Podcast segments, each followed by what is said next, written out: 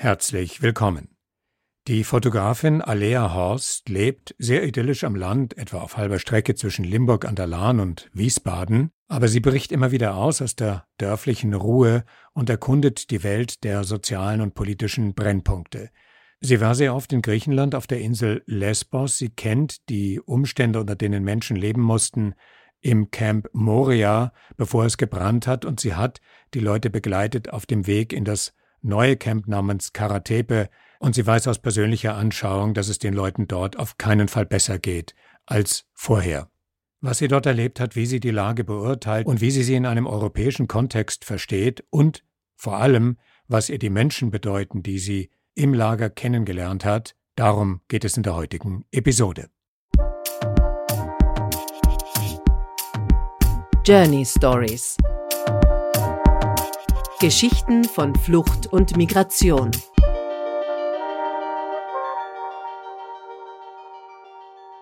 Alea, du bist Fotografin und du bist gerade eben erst von einer Reise nach Karatepe zurückgekehrt.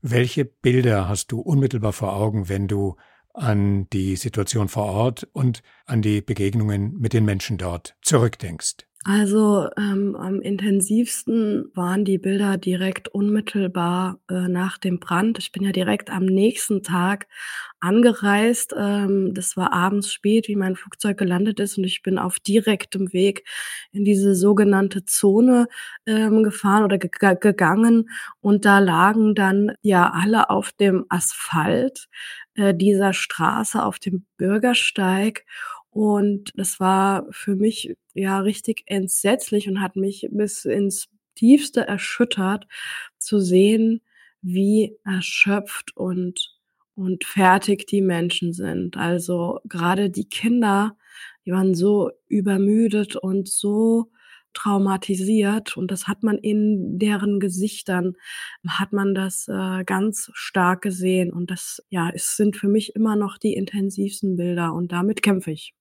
Die Situation in dem neuen Lager in Karatepe unterscheidet sich ja nur marginal von den Bedingungen, unter denen die Menschen vorher äh, existieren mussten. Es naht der Winter, der vielleicht nicht so kalt ist wie bei uns, aber unangenehm in jedem Fall. Äh, wie nimmst du die Situation vor Ort im Moment wahr? Also die Menschen haben schlichtweg auch einfach keine Kraft mehr. Ich war ja im März diesen Jahres äh, das, das erste Mal dort und ähm, da war das so, dass, dass die Feuchtigkeit, die Nachtfeuchtigkeit, auch diese feuchte Meeresluft, die, die konnte gar nicht aus den Zelten raus. Das heißt, die Menschen schlafen über, über viele Monate in nass kalten Decken. Und das neue Lager ist ja noch näher an der Küste als das alte Moria. Da sind wirklich eisekalte Winde und die Menschen ähm, frieren jetzt schon äh, nachts, äh, weil es eben so feucht und, äh, und kalt ist. Und ähm, ich hatte ein Gespräch mit äh, einem langjährigen äh, griechischen Helfer vor Ort, der mir auch erzählt hat, Alea, das wird jetzt wieder so kommen, dass die Menschen erfrieren, weil es sind ja in den letzten Jahren im Moria auch Leute ähm, erfroren. Es sind Leute an Kohlenmonoxidvergiftung gestorben, weil sie dann irgendwie mit Gasöfen versucht haben, irgendwie Wärme irgendwo in ihr Zelt zu bekommen. Oder sie haben sich schlichtweg einfach angezündet, weil, weil dann nachts beim Schlaf irgendwie die, die Decke irgendwie Feuer gefangen hat. Ne? Und ähm, dann verbrennen Menschen. Und er hat zu mir gesagt, er ist müde und er würde am liebsten alles hinwerfen, weil er keine Lust hat, einen, einen erneuten Winter mit, äh, mit äh, Toten zu sehen. Und das wird hier kommen. Das sagt ein Helfer, der am Ende seiner Kraft angelangt ist und gleichzeitig bedarf es aber des Zuspruchs und der Hilfe für die Menschen unter diesen Bedingungen. Das wird aber zunehmend erschwert. Wenn ich die Facebook-Posts von dir ähm, richtig interpretiere, dann gibt es zusehends scharfe Kontrollen, wer überhaupt noch vor Ort sich für die Geflüchteten einsetzen darf. Und die Anzahl dieser Leute wird zunehmend weiter begrenzt. Ja, das ist absolut richtig. Also, die ganzen Jahre und das ist auch tatsächlich noch mal 'n Unterschied, äh, die ganzen Jahre wurde vorwiegend, äh, versucht, äh, große Organisationen, ähm, aufzuhalten. Also, es gibt da auch offizielle Pressemitteilungen von Caritas International, von, ähm, Ärzte ohne Grenzen, die ja wirklich, ähm, große renommierte Organisationen sind, die ja, die die die in ihren Pressemitteilungen stehen haben, dass ihre Arbeit von den Behörden äh, behindert und verhindert wird. Ja, äh, sind auch übrigens jetzt äh, ein Großteil aller Sachspenden steckt in Athen und wird nicht weitergelassen zu den Menschen. Und ähm, im alten Lager war das so, dass wenn man so wie ich eher so ein Einzelkämpfer ist und und versucht äh, als als private Initiative sozusagen im Kleinen ähm, zu agieren, dass man da wie so eine Art Schlupfloch hatte, ähm, äh, wenn man nicht erwischt worden ist äh, beim Lebensmittel verteilen oder so irgendwas. Und das ist jetzt ähm, ja gänzlich unterbunden. Also es dürfen nur noch drei Organisationen tatsächlich in dieses neue Lager rein. Und wer trotzdem reingeht, der wird verhaftet. Ja, also das ähm, wird alles daran gesetzt und das ist auch, finde ich, das Schlimme. Das eine ist, dass äh, die Regierung den Menschen eine, eine menschenwürdige Unterbringung verweigert. Das ist die eine Sache. Und dann aber dieses Engagement im Hilfsorganisationen, die Spendengelder haben, die, die gerne etwas tun wollen, das noch zu unterbinden, ähm, das ist schon ähm, in meinen Augen ja schlichtweg pervers, muss man sagen. Wenn man aus der Distanz versucht, sich vorzustellen, was in den Lagern vor sich geht und wie es den Menschen darin geht unter den aktuellen Umständen. Und sie sind ja aus einer schlimmen Situation in eine weitere schlimme Situation gekommen. Dann kapituliert man oft vor der schieren Menge an Leid. Wir können das schwer fassen. Du hast sehr viele persönliche Begegnungen und oft sind es ja genau die exemplarischen einzelnen Begegnungen, in denen sich das große Ganze spiegelt. Was beeindruckt dich da? Was nimmst du wahr? Was hörst du und was siehst du? Also, ich bin oft ich bin auch oft erschöpft, muss ich sagen, weil es sich für mich auch sehr oft wie so 'n Windmühlenkampf anfühlt, dass egal wie viel Kraft ich da reingebe, ähm, der Deckel von oben immer fester zugedrückt wird. Aber ich ich sehe da auch in den grade in diesen ähm, Einzelschicksalen, von denen du grade erzählt hast ich habe richtige Freundschaften, ähm, ähm, geschlossen sich eben diese unfassbare Resilienz auch. Also, dass die Menschen trotz dieser unwürdigen Lage, trotz Krätze, trotz Verzweiflung, trotz ähm, ähm, Traumabewältigung, die sie da äh, tagtäglich mit sich selbst ausmachen müssen, trotz dass ihnen wirklich ein, ein Großteil aller Menschen, denen sie begegnen, ähm, Ablehnung auch zeigt, ähm, dass die Menschen trotzdem jeden Morgen aufstehen und dass die Menschen, wenn ich komme und und und äh, sie kennen mich noch nicht, dass sie mich freundlich anlächeln und sagen: „Guten Morgen, mein Freund und, ähm, hast du Lust, einen Tee mit mir zu teilen?“ Das ist für mich so inspirierend, wenn ich sage: „Okay, wenn die sich nicht hängen lassen, ähm, dann lasse ich mich auch nicht, ähm, hängen.“ Das ist nicht immer so, weil ich weiß auch von von einigen, die sagen: „Eigentlich, ähm, habe ich sehr oft Selbstmordgedanken, weil es mir so schlecht geht.“ Eigentlich würde ich am liebsten wieder abgeschoben werden, weil ich das nicht mehr aushalte hier. Aber der, der größte Teil begegnet mir mit so einer Würde und Freundlichkeit, dass ich mich da nicht hängen lassen kann. Natürlich ist das nur eine vorübergehende Situation. Das ist ja die Hoffnung, die die Menschen beseelt, dass sie aus diesem Lager rauskommen. Sie waren in Moria faktisch unter menschenunwürdigen Bedingungen eingesperrt. Ich glaube, das hat sich jetzt wirklich herumgesprochen. Sie sind jetzt wieder in einer Art von humanitärem Lockdown, könnte man sagen. Und sie sind getrieben von der Hoffnung, den Weg aus diesem Lager nach Europa antreten zu können. Zuletzt gab es eine große mediale Aufmerksamkeit aufgrund des Brandes in Moria. Es gab ein großes Aufgebot an Vertretern der Presse, die dort waren, die berichtet haben. Äh, bei uns waren die Nachrichten voll von Berichten. Hat das den Leuten das Gefühl gegeben, Europa wacht auf und tut was für uns? Ich glaube, alle hatten die Hoffnung, ähm, nach dem Brand, wie sie da auf der Erde gelegen haben, dass es sich in irgendeiner Weise positiv verändern muss.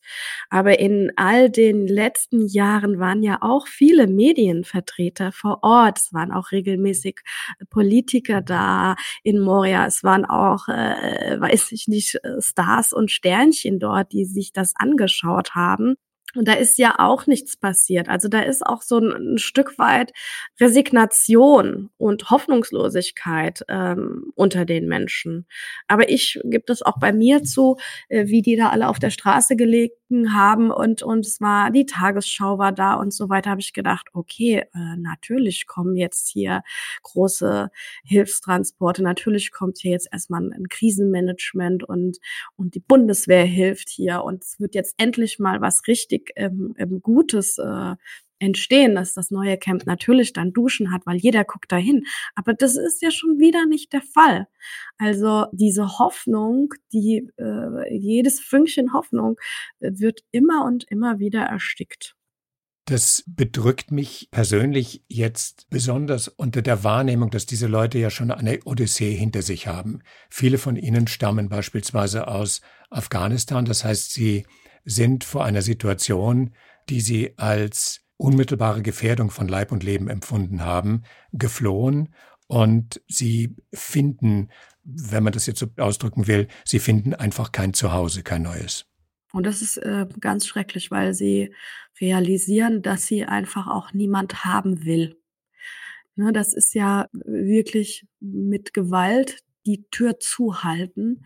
Und ähm, das macht die Leute emotional ja wirklich fertig. Und du hast das richtig gesagt, die sind schwer traumatisiert, wenn man den Menschen zuhört. Und ich habe viele, viele Interviews gehört. Das ist, das ist so entsetzlich, was die Menschen erlebt haben in Afghanistan, aber auch im Laufe ihrer Flucht äh, was dort passiert ist, dass ähm, ja Menschen ihre Angehörigen ja sterbend im Gebirge zurücklassen müssen, dass ähm, Menschen abgerutscht sind, äh, währenddem sie gerannt sind und und niemand hat diesen abgerutschten Personen helfen dürfen. Die mussten die dann auch zurücklassen. Ähm, wenn man den Menschen aus Afghanistan zuhört, was da an an Folter und an Gewalt an den Menschen ausgeübt äh, worden ist. Da sind ja auch viele Menschen mit Behinderungen, mit äh, offensichtlichen ähm, Kriegsverletzungen von, von Bombensplittern, von ja, Raketen, von, äh, äh, weiß ich nicht, Maschinengewehrkugeln im Körper und so weiter. Das, das kann man manchmal gar nicht richtig greifen. Und für mich ist es, ähm, mich verletzt das persönlich auch ganz stark, dass diese bereits, die Menschen, die so viel ertragen haben, dass man die so äh, äh, weiterhin so abstraft, das finde ich ähm, ab, abartig und, und, und pervers, also und, und ganz alarmierend. Und wenn man die Geschichten hört, die die Menschen dann erzählen, dass sie zum Beispiel aus Syrien auch äh, geflohen sind, weil sie sich eben nicht dem Militärdienst von ähm, Assad anschließen wollten, weil sie gesagt haben, ich bin ähm, Pazifist, ich will keinen Krieg, ich will keine Gewalt.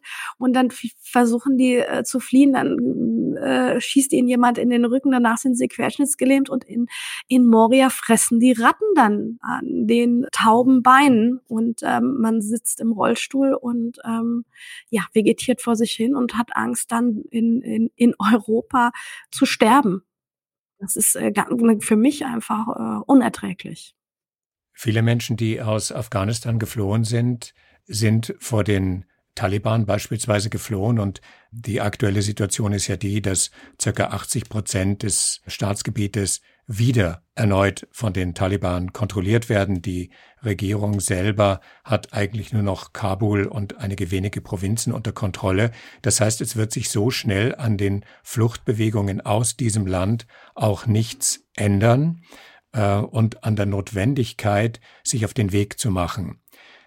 Gleichzeitig gibt es in Griechenland eine klare Bestrebung der Regierung, die man vielleicht so interpretieren könnte, wir lassen die Umstände hier vor Ort so schlecht, wie sie sind, damit wir Menschen, die sich auf den Weg zu uns machen wollen, unbedingt abschrecken davon, hierher kommen zu wollen. Das hängt mit diesem, mit dieser Vorstellung zusammen, die äh, viele politische Entscheidungsträger in Europa offensichtlich umtreibt, nämlich dem sogenannten Pull-Faktor. Wenn wir Menschen aus dem Lager evakuieren, kommen sofort andere nach. Wie beurteilst du das? Also A ist dieser äh, sogenannte Pull-Effekt ja auch wissenschaftlich widerlegt. Und ich finde gerade das Beispiel Moria zeigt es ganz deutlich. Äh, seit fünf Jahren gibt es in Moria keine richtigen Duschen. Seit fünf Jahren schlafen die Leute draußen im Dreck. Und dennoch kommen Menschen. Das sind ja nicht nur, das ist ja nicht nur Griechenland, sondern das ist die gesamte Europäische Union, die diese äh, Strategie immer noch verfolgt, dass man äh, die Seenotretter schikaniert, weil, weil man eben glaubt, okay, wenn dann Seenotrettungsboot ist, kommen mehr Leute. Aber das ist ja, ja, man sieht es tagtäglich, dass das äh, ähm, sich, sich widerlegt, weil momentan kommen Boote auf den Kanaren an. Da ist kein einziges Rettungsboot. Die Menschen fliehen vor, äh, vor Verfolgung und vor Gewalt, vor Perspektivlosigkeit. Deswegen fliehen Menschen und die fliehen natürlich dahin, wo sie sehen, wo sie Sicherheit bekommen, wo sie äh, ähm, Schulbildung für ihre Kinder erhalten.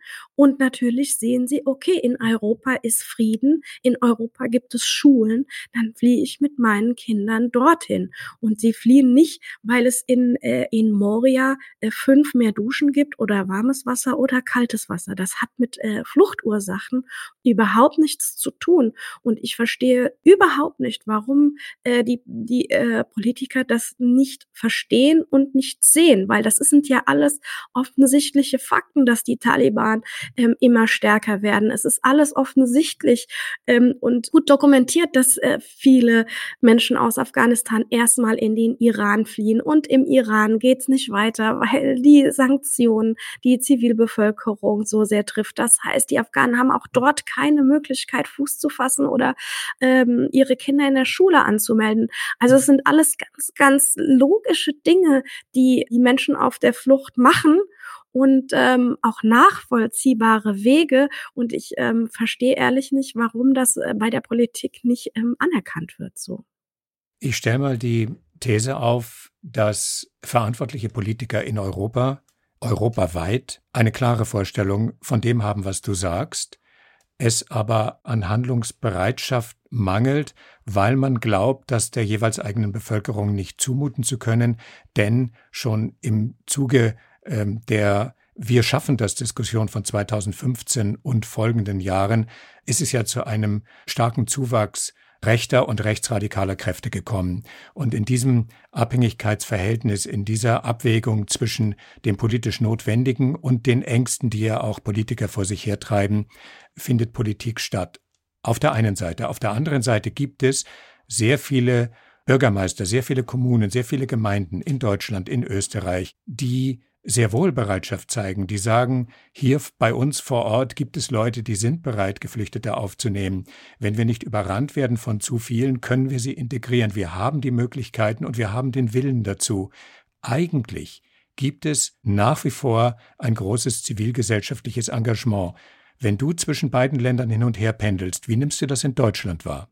Also ich verstehe ehrlich gesagt gar nicht diese, diese Begründung zu sagen, okay, weil wir Angst haben vor dem, äh, vor, vor, vor größer werdendem Rassismus, verhalten wir uns rassistisch.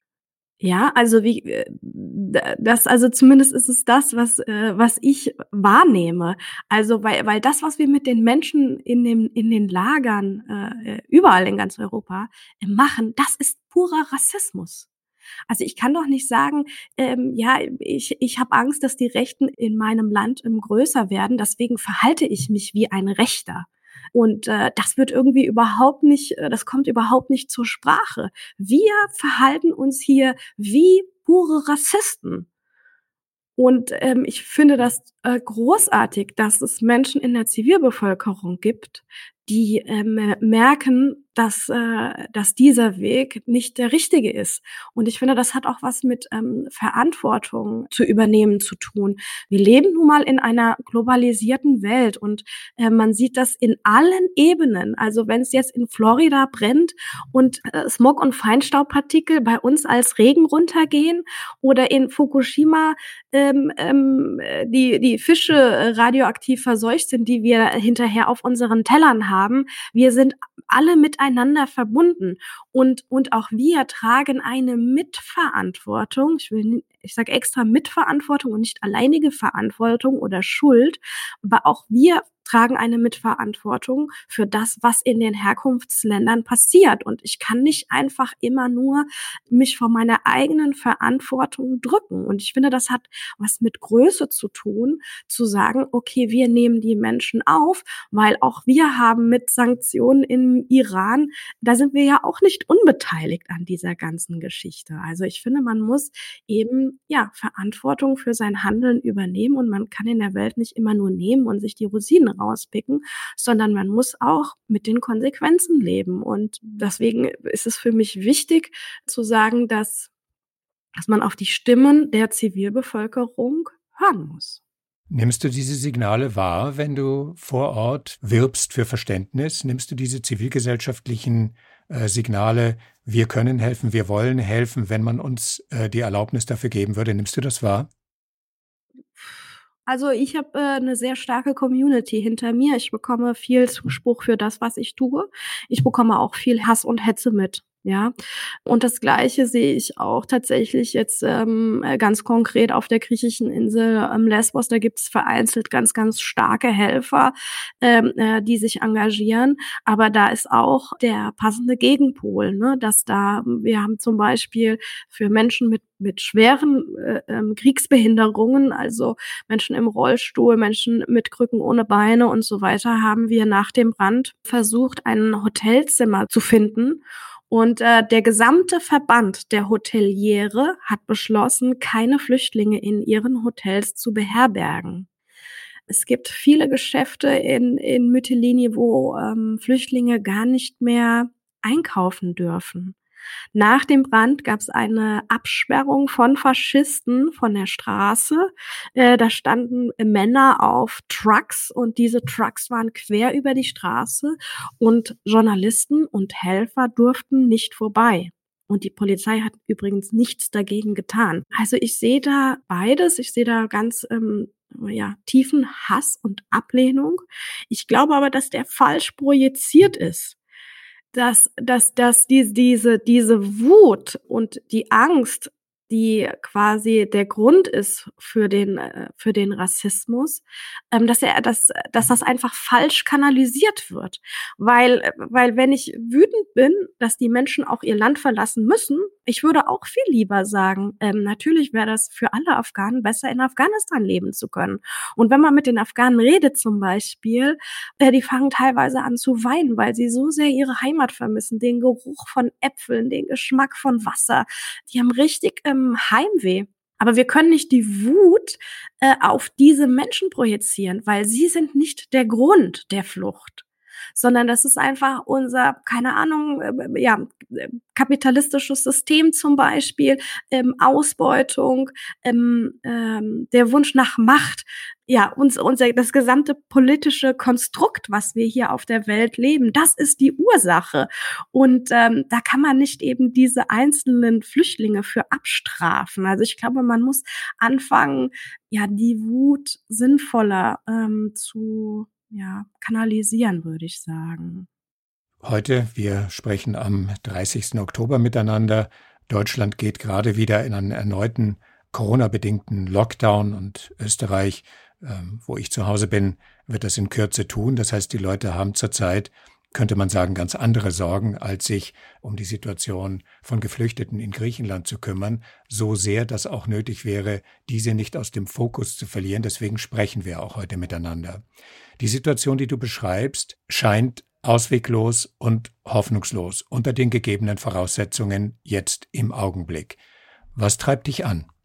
Die Begegnung mit den Menschen treibt mich an. Also, ich kenne so viele großartige Menschen, die dort in diesem Lager hausen müssen, äh, mit denen ich fantastische Gespräche geführt habe. Wir müssen aufhören, immer zu verallgemeinern, weil, ähm, es ist ja kein Verdienst, äh, in Österreich oder in Deutschland geboren zu sein, sondern wir haben einfach nur Glück gehabt. Und die haben einfach nur Pech gehabt, in einem anderen Land geboren zu sein und einen anderen, einen anderen Pass zu haben. Und die Menschen, die, obwohl es denen so elendig geht, die stehen jeden Tag auf und begegnen mir mit Freude. Und das ähm, inspiriert mich unheimlich, ähm, weiterzumachen und mich nicht hängen zu lassen, weil sie lassen sich nicht hängen und dann kann ich mich auch nicht ähm, hängen lassen. Und sie haben es verdient, weil es sind wirklich schlummern ganz, ganz tolle Träume und Potenziale. Und diese Menschen haben das einfach verdient, dass sie auch irgendwann mal irgendwo auf einer Matratze liegen, dass sie sich irgendwann mal wieder richtig duschen können nach Jahren und an einem leisen Ort in Frieden äh, leben und schlafen können. Und ähm, ich höre nicht auf. Also egal wie windmühlenartig sich das manchmal anfühlt bei mir, ich lasse die Menschen einfach nicht hängen. Das kann ich nicht. Die Situation im Großen und Ganzen wird sich nicht verändern lassen, weil es keine gemeinschaftliche Asylpolitik europaweit geben wird. Da ist der Willen einfach nicht da. Das heißt, die Zivilgesellschaft, die Hilfsorganisationen, du hast Ärzte ohne Grenze und Caritas erwähnt, und vielleicht auch die lokale und regionale Politik äh, werden in irgendeiner Form sich zusammentun und die Kraft der Veränderung potenzieren müssen. Was glaubst du, sind die unmittelbar notwendigen nächsten Schritte? Also für mich ist das liegt es eigentlich ganz klar auf der Hand. Ich finde, man müsste europaweit einen Mindeststandard für eine menschenwürdige Unterbringung in Camps gewährleisten. Ich verlange überhaupt nicht, dass die Leute in Luxusapartments leben, aber in beheizbaren Wohncontainern, wo nur maximal 30 Personen sich eine Toilette teilen müssen, maximal 30 Personen eine Dusche, eine medizinische Grundversorgung gewährleistet sein muss und auch die, die Lebensmittel oder die Nahrung, die ihnen gegeben wird, die muss auch einen Mindeststandard erfüllen. Und dieser Mindeststandard Mindeststandard, der muss von Unabhängigen kontrolliert werden, weil es ist ja von der EU, sind ja schon Milliarden Milliarden in diese, in diese Migrationsproblematik, will ich es mal nennen, hineingeflossen. Aber es gibt keine Kontrolle, wo die Gelder ankommen und ob sie sinnvoll ähm, verwendet wird. Das ist ja auch unser Steuergeld. Ja, ich, das, das, das verstehe ich überhaupt nicht. Und es wird wirklich, es würde nicht viel kosten, ein paar Wohncontainer aufzustellen, um einfach dieses ähm, ja, Mindestmaß an menschenwürdiger Unterbringung zu gewährleisten. Das wäre eine Kleinigkeit und das hätte auch überhaupt nichts damit zu tun, ob man sich in Europa einigen müsste, ja oder nein. Wir versuchen in genau diesem Gespräch unseren kleinen Baustein in diesem, in diesem Puzzle zu setzen, ähm, uns darüber zu verständigen, dass es wichtig ist, die Stimme zu erheben. Und dann wirst du das nächste Mal aller Wahrscheinlichkeit nach wieder nach Griechenland fahren. Und wie sehr bist du in Verbindung mit denjenigen, die du dort zurücklässt? Also ich ja schreibe alle zwei Tage mit einigen aus dem Camp. Ähm, wann ich wieder runterfahre, weiß ich nicht. Also sobald als irgendwie möglich. Ich habe jetzt noch ein Hilfsprojekt in Afrika vor mir und ein Hilfsprojekt in Haiti.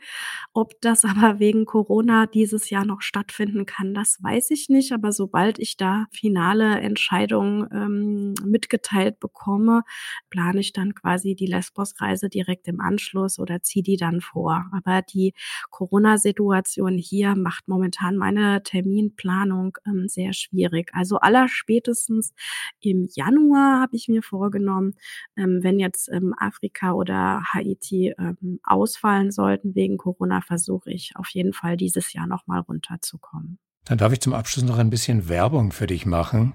In der Malzfabrik in Berlin ab dem 15.11. gibt es eine multimediale Ausstellung der Fotografin und Aktivistin Alea Horst. Fotos menschlicher Tragödien, aber auch die Unmittelbarkeit der Begegnung, die sich darin widerspiegelt. Was ist das für eine Ausstellung und ähm, was liegt dir da besonders am Herzen?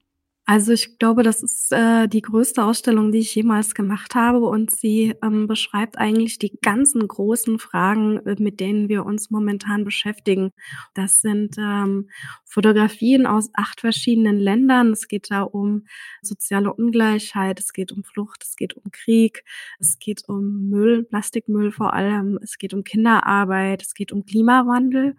Und, ähm, ich habe ja eine sehr ja, sehr direkte Art der Fotografie. Ich versuche immer, immer das Positive in ähm, ja, menschenunwürdiger Umgebung zu finden und zu suchen und es wird, ähm, quasi ein Querschnitt aus diesen, ähm, Ländern zu sehen sein und, ähm, ja, der Hauptteil ist tatsächlich, ähm, die Arbeit jetzt in, ähm, Lesbos gewesen.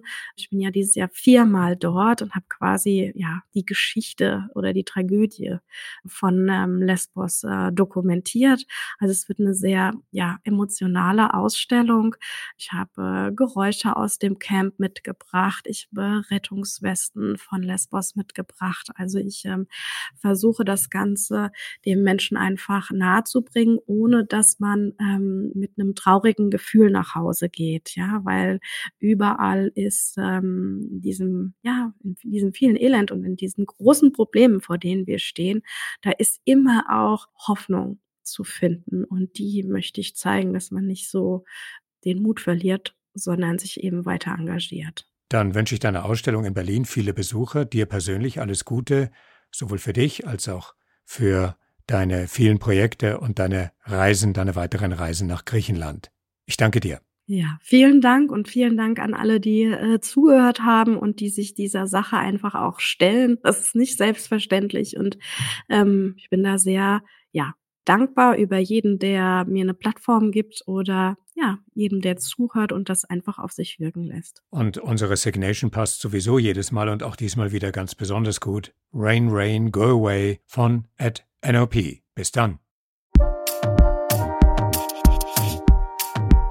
Journey Stories Geschichten von Flucht und Migration.